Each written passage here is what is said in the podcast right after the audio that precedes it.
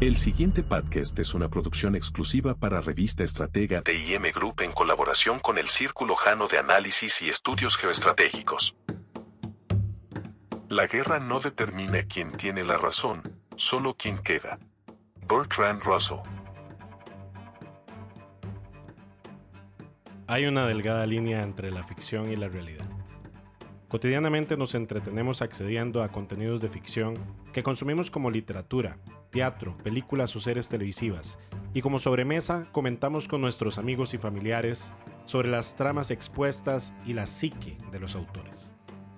A pesar de lo bizarro, realista, cruento, terrorífico, hiriente y perturbador del contenido, al final del día logramos dormir tranquilos, hasta cierto punto, entendiendo que nos hemos enfrentado a eso, un simple contenido de ficción que busca el entretenernos. Sabemos que lo que hemos presenciado no es real, pero ¿qué es real y qué no lo es? Esta pregunta ha sido parte de las elucubraciones más profundas de sabios, pensadores y filósofos a lo largo de toda nuestra historia, y su respuesta realmente no es nada fácil. Para algunos será real aquello que únicamente hayan experimentado en carne propia o de lo cual han sido testigos, y por ende, únicamente hasta que participen de dicha experimentación a través de sus sentidos de percepción, podrán aseverar que lo vivido es real. Pero, ¿será acaso que lo real solo se logra adjetivizar si existe un observador? A la pregunta de si un árbol que cae en un bosque emite sonido a pesar de no existir nadie para presenciarlo y por ende para escucharlo, deberíamos de responder con un sí o con un no. Si lo real subyace en la conciencia asociada a la percepción y a su vez ésta se vincula estrechamente a un observador que es quien percibe, en otras palabras, yo soy consciente de que existe y ocurre algo en el momento en que lo percibo, tendríamos que decir que no, a pesar de que sabemos y suponemos que un árbol, esté donde esté, si se cae o es derribado, producirá ruido al caer y chocar con el suelo. Dicho lo anterior, podríamos inferir en términos ampliamente simplistas que existen dos criterios de realidad el primero asociado al hecho de que solo es real aquello que se experimenta y percibe. Y otro donde a pesar que no se experimenta o percibe, como existe ya un conocimiento extendido y generalizado de que algo se comporta de una forma determinada o simplemente existe bajo un marco preestablecido de definiciones, conceptos, comportamientos y características previamente conocidas y aceptadas, por ende, sin necesidad de presenciarlo o experimentarlo, es real. Pero enfrentamos un gran problema cuando no podemos tomar partido y emitir criterio dado que ante un hecho concreto ni participamos, experimentamos o percibimos el mismo, y a su vez no poseemos un marco referencial o suficiente información para atestiguar y aceptar la realidad subyacente de dicho hecho. Pues bien, todos los días de nuestras vidas nos enfrentamos a dichos hechos que se nos venden como realidades y nosotros simplemente los consumimos como tales, sin tan siquiera inmutarnos, ni cuestionarnos sobre dicho marco referencial base. Nuestra criticidad ha venido en decadencia en los últimos siglos y hemos llegado a un punto crítico de este comportamiento. Y lo complejo de esta no criticidad subyace en una verdadera realidad, como dirían los juristas, y es que, a pesar de lo que la mayoría imagina, la realidad supera la ficción, con creces.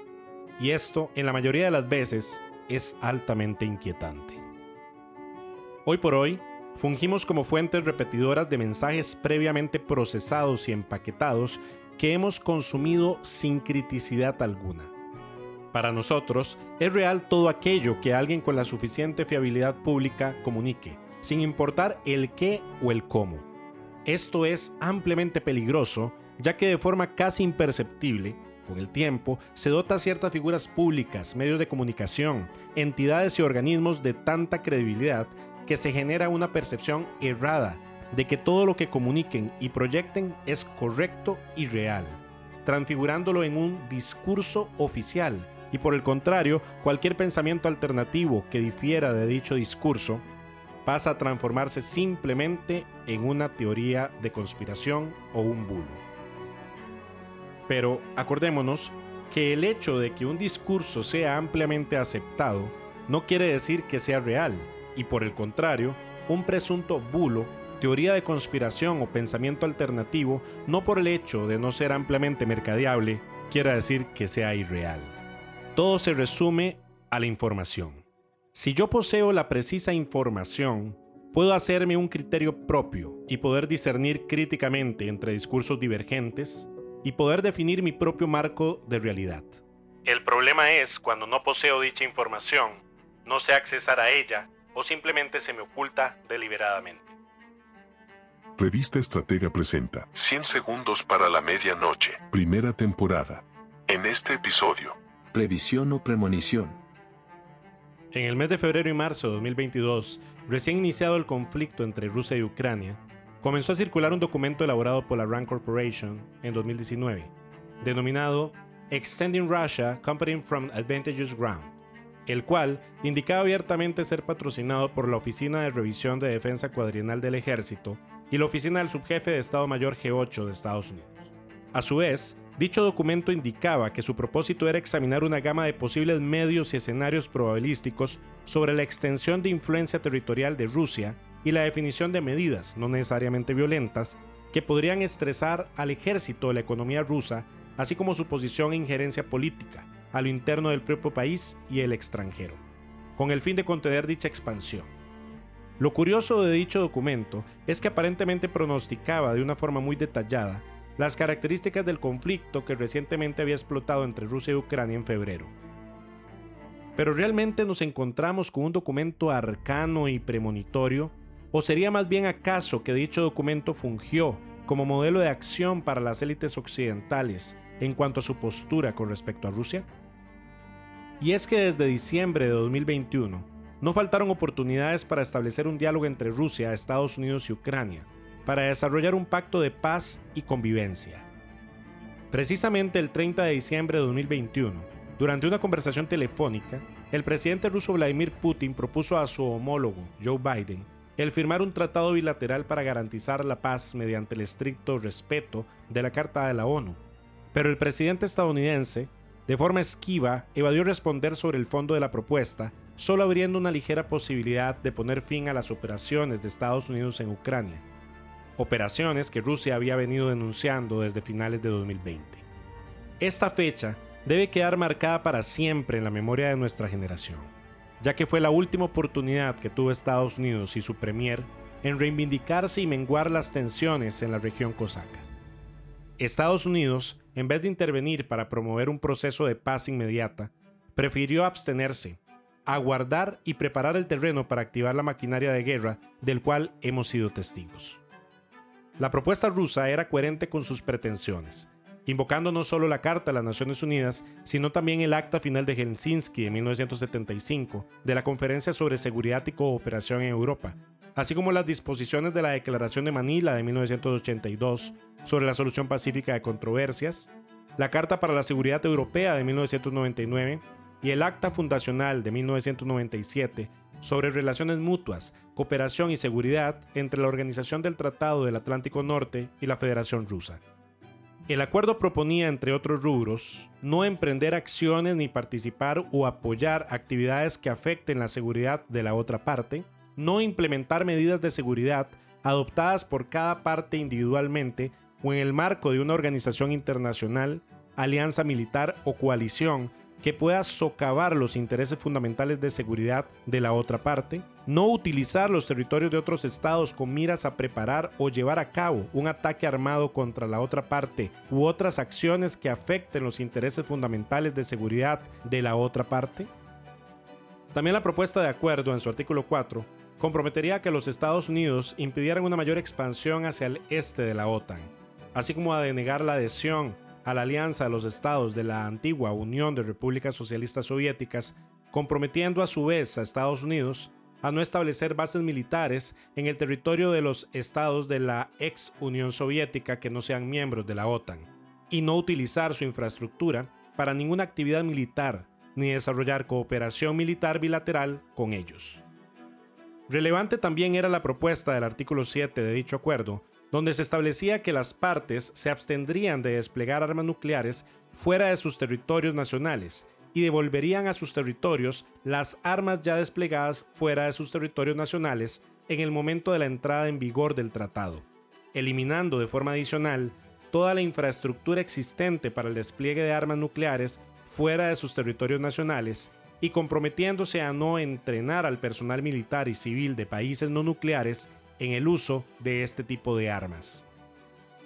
Como se logra apreciar, no existe razón lógica alguna basada en el bienestar de los pueblos y la promoción de los procesos de paz internacionales para no querer o desear la firma de dicho acuerdo entre los dos enemigos políticos por antonomasia de los últimos 50 años. Entonces, ¿por qué Estados Unidos no aceptó el desarrollo y firma de este? ¿No son estos los mismos objetivos de paz que persigue Estados Unidos públicamente a nivel global? ¿O por el contrario, será que una paz absoluta no es conveniente para todos en este momento geopolítico y geoestratégico particular? Por el momento todos son especulaciones y preguntas lanzadas al aire. Pero vale la pena traer a colación un hecho.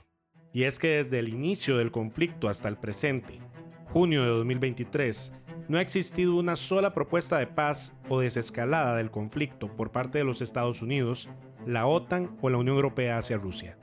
Y más bien, toda acción direccionada por dicho triunvirato ha girado alrededor del fortalecimiento armamentista de Ucrania y el empuje ofensivo de dicho Estado en el conflicto. El interés tripartito pareciera no ser el de terminar con la guerra, sino mantener lo más que se pueda el conflicto. La pregunta es, ¿por qué? La respuesta podría estar en el ya citado documento de la RAND, y es que en dicho documento, la RAND Corporation, principal think tank del complejo militar industrial estadounidense, enlistó y enumeró una serie de medidas concretas direccionadas específicamente a la contención de la expansión y crecimiento político, económico y militar de Rusia. Es claro a todas luces que el interés central del análisis de la RAND es generar una hoja de ruta para que Estados Unidos y sus aliados puedan debilitar de forma sistémica el corazón eurasiático en esta era post-pandemia para asegurarse dos posibles escenarios. El primero, el viraje drástico del régimen interno ruso hacia los intereses y las afinidades del bloque occidental, significando muy probablemente un cambio radical en dicho régimen político y el establecimiento de un régimen proclive a los objetivos euroatlánticos. O un proceso de debilitamiento sistémico del núcleo ruso que derive en una desarticulación de su cuerpo político, atizado por una revuelta de color a nivel nacional, derivando en una guerra civil y un proceso final de balcanización y subdivisión de la Gran Rusia. Nuevamente reiteramos la pregunta. ¿Este ejercicio de análisis geoestratégico orquestado por la RAND Corporation fue premonitorio o frontalmente previsivo y propositivo? Bueno, juzguen ustedes mismos a través del resumen de sus conclusiones y propuestas. Primero, identificación de vulnerabilidades geopolíticas potenciales de Rusia. El documento detalla que a diferencia de la Unión Soviética que podría contar con el apoyo de sus estados satélites socialistas, la Rusia moderna tiene pocos aliados reales, y algunos de ellos, como Siria, son considerados como pasivos netos. Además, las acciones de Moscú en Crimea y el este de Ucrania alinearon la opinión mundial, dejándola con poca simpatía en las capitales extranjeras. Sugieren de esta forma socavar a nivel internacional la imagen pública de Rusia para debilitar aún más su posicionamiento en el ideario colectivo. Segundo, el gobierno ruso no reaccionará a amenazas muy reales a su seguridad si no las percibe, por lo que las estrategias deben adaptarse a la psicología de los líderes rusos y del pueblo ruso en lugar de solo a la realidad objetiva. Se propone cambiar e incentivar un cambio de percepción de los líderes rusos y su pueblo para que estos crean y perciban una amenaza latente del desarrollo de una revolución de color, ya que esto detona la ansiedad más obvia de los líderes rusos, particularmente desde las protestas de 2011 y 2012, promoviendo el miedo a las revoluciones de color tanto en el extranjero como en las fronteras de la propia Rusia. Los líderes han respondido a esta amenaza percibida con todo, desde campañas propaganda hasta la Fuerza Armada. La obsesión del régimen con la posibilidad de revoluciones de color impone costos intangibles considerables tanto al Estado ruso como a la población. El abrazo de los medios rusos dominados por el estado de las campañas de desinformación posteriores a la verdad contamina el espacio de información ruso y dificulta la coordinación de la población cuando el gobierno lo necesita. Tercero, cada vez más Rusia siente que debe demostrar su estatus de gran potencia con espectáculos de fuerza en el extranjero, como sus ejercicios militares rápidos a lo largo de su periferia o tal vez en menor medida su campaña en Siria. Estas manifestaciones son extremadamente costosas y podría ser posible manipular a Rusia para que participe en ellas más ampliamente para generar un desgaste económico, militar y técnico de dicho país. Cuarto, mientras que muchos occidentales consideran la idea de un ataque militar directo contra Rusia como no creíble a la luz del arsenal nuclear masivo del país, la adquisición militar del Kremlin demuestra que su miedo a tal asalto es muy real.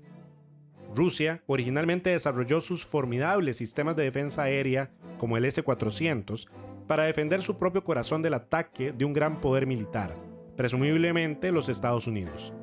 En contraste con la Unión Soviética, la Federación de Rusia no es un ejército de tierras masivo en preparación para invadir Europa Occidental, y estos elementos pueden ser utilizados para manipular el estrés interno tanto del pueblo ruso como del aparato estatal. Quinto,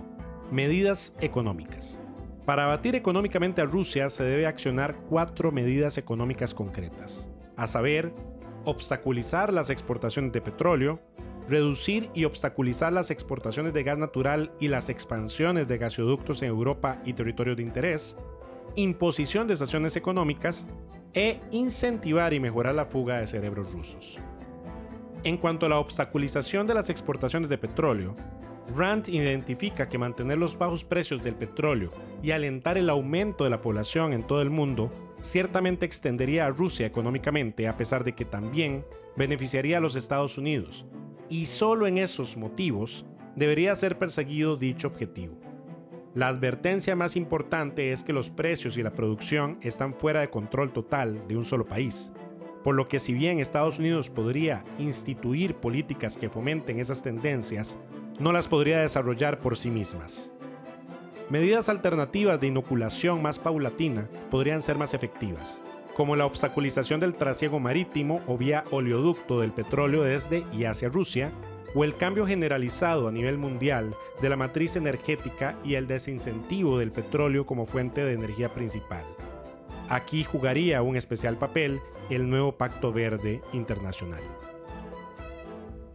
En relación con la reducción y obstaculización de las exportaciones de gas natural y las expansiones de gasoductos,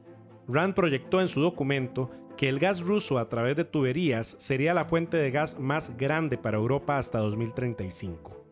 sobre todo tomando en cuenta el desarrollo y conclusión efectiva del proyecto Nord Stream 2.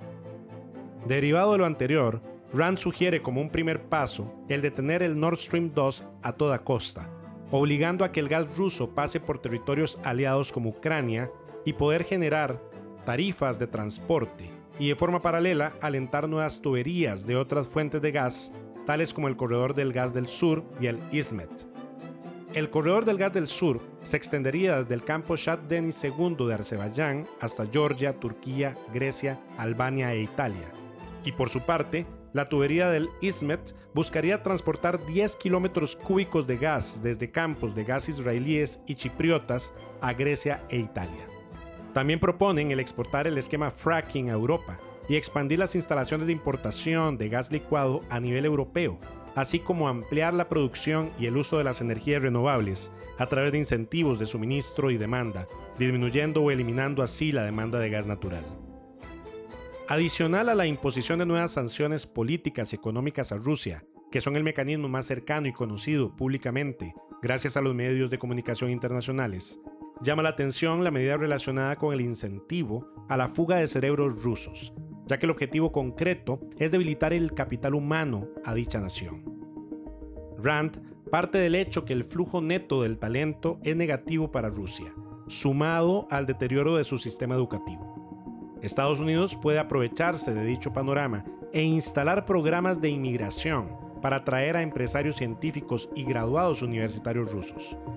Dichos programas podrían incluir aliviar la entrada bajo las leyes de visas de inmigrantes, proporcionar capital de trabajo u otros programas de financiamiento para empresarios, o ayudar a conectar a los científicos de las universidades estadounidenses y proporcionar fondos para ayudarlos a establecer oratorios de laboratorio y atraer investigadores junior. Una segunda medida sería atraer a estudiantes universitarios e intentar retenerlos. Hacerlo se sumaría al número de personas altamente educadas en la fuerza laboral de los Estados Unidos y proporcionaría al menos una pequeña medida de mejora a la productividad laboral y la productividad multifactorial, las cuales se han ralentizado en los últimos años. Estados Unidos también podría intentar degradar el capital humano en Rusia, tomando medidas negativas como poner fin a toda la cooperación académica y prohibir a los estudiantes rusos asistir a universidades estadounidenses. Sexto, medidas geopolíticas. Rand propuso seis medidas concretas para diezmar a Rusia desde la óptica geopolítica, a saber, armar a Ucrania, aumentar el apoyo a los yihadistas en Siria, promover un cambio de régimen en Bielorrusia, explotar las tensiones en el sur del Cáucaso, reducir la influencia de Rusia en Asia Central y finalmente rivalizar con la presencia rusa en Transnistria. Pues bien, y tal como lo describe Terry Messan, geopolitólogo líder de la red Voltaire, a hoy se ha cumplido a cabalidad con este plan de seis medidas presentado por Rand después de haber primeramente armado Ucrania en una fase temprana después del Euromaidan y finalmente en el presente conflicto Rusia-Ucrania. Después de haber respaldado y atizado la contienda de los yihadistas en Siria conflicto aún activo donde Rusia ha intervenido para respaldar militarmente al régimen de Bashar al-Assad. Después de haber tratado de orquestar un cambio de régimen en Bielorrusia en septiembre de 2020, presentando a Svetlana Tijanovskaya como candidata legítima de los valores occidentales, con el afán de derrocar al presidente Alexander Lukashenko y cortar de forma intempestiva la relación entre Bielorrusia y la Federación Rusa, después de atizar junto a Gran Bretaña las tensiones en el sur del Cáucaso con el ataque de Azerbaiyán contra Armenia en el Alto Karabaj, y de tratar de reducir la influencia de Moscú en Asia Central mediante el intento de revolución de color y desfenestración en Kazajistán en enero de 2022, dejando únicamente por fuera el escenario probable de Transnistria para una fase tardía en el actual conflicto Rusia-Ucrania. Derivado de todo lo anterior, podríamos tener como hipótesis de trabajo el que hemos venido presenciando la aplicación sistémica del plan estructurado de la Rand Corporation por parte del gobierno de los Estados Unidos, la OTAN y de forma añadida la Unión Europea para desestabilizar, debilitar y contener a Rusia en su afán de expansión, crecimiento y reivindicación de Eurasia. El actual conflicto entre Rusia y Ucrania por ende, podría evaluarse como una consecuencia fría y detalladamente planificada del accionar de dicho plan. Se podría, por ende, como hipótesis, indicar que Rusia fue maquiavélicamente atraída, motivada y forzada en el plano político internacional a accionar fuera de su territorio para generar la intervención militar en Ucrania y que Ucrania ha sido únicamente un chivo expiatorio que ha fungido como tablero de juego o zona de despliegue de dicha estrategia. El objetivo central, por ende, siempre ha sido el provocar el conflicto y no lo contrario. Como hipótesis, es interesante el poder visualizar la intención del triunvirato occidental por atraer a una zona de empantanamiento militar y desgaste a Rusia, donde a su alrededor otros conflictos menores orbitarán allende sus fronteras para aumentar aún el desgaste táctico y estratégico, agravado por las medidas económicas fluctuantes activadas según el plan trazado. Pero a pesar que dicha hipótesis de trabajo esclarece muchos elementos anteriormente velados para el común de los mortales, sigue existiendo una incógnita de trasfondo en el meollo del asunto. Y dicha incógnita es, ¿cuál será el verdadero objetivo y motivo para que Occidente, y en especial Estados Unidos, quiera debilitar a Rusia? ¿Realmente la expansión política y sobre todo económica es una amenaza para la estabilidad la expansión y el crecimiento estadounidense? ¿No es acaso que Rusia ya no significa hoy una amenaza de concepción político-ideológica para el resto del mundo neoliberal y capitalista? En ese caso, ¿quién es el verdadero enemigo? ¿Cuál es el verdadero temor atávico euroatlántico? Pues bien, La respuesta a dichos cuestionamientos es una sola. Su nombre es China. Revista Estratega presentó 100 segundos para la medianoche, primera temporada. En este episodio, Previsión o premonición. Capítulo escrito, producido y locutado por André Calderón Enríquez.